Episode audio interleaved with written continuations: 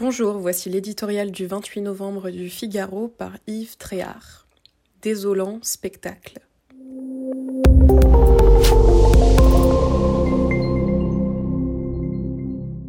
En février dernier, Emmanuel Macron avait lancé à ses députés Soyez fiers d'être des amateurs.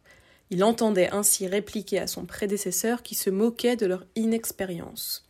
Sous-entendu, François Hollande peut toujours parler, lui qui a essuyé la fronde de ses parlementaires en maintes occasions, notamment sur la déchéance de nationalité, feuilleton affligeant. Le chef de l'État doit aujourd'hui se mordre les doigts d'avoir été un peu léger en la circonstance.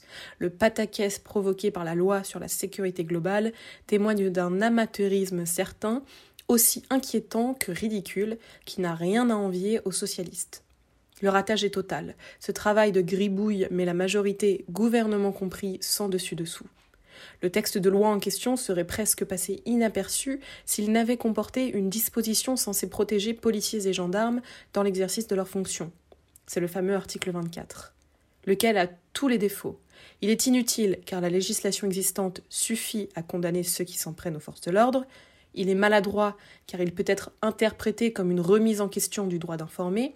Il a été rendu incompréhensible car le ministre de l'Intérieur, Gérald Darmanin, a dit tout et son contraire sur le sujet.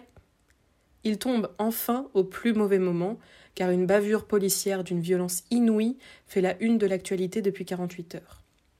Pour compléter le tableau, le Premier ministre, Jean Castex, et le président de l'Assemblée nationale, Richard Ferrand, se chamaillent pour savoir comment sortir de l'impasse. Emmanuel Macron doit se sentir bien seul, lui qui voulait se donner une image régalienne et se réconcilier avec les forces de sécurité, en quête de soutien alors qu'elles ne sont pas ménagées, se retrouve pris dans un piège plus que fâcheux.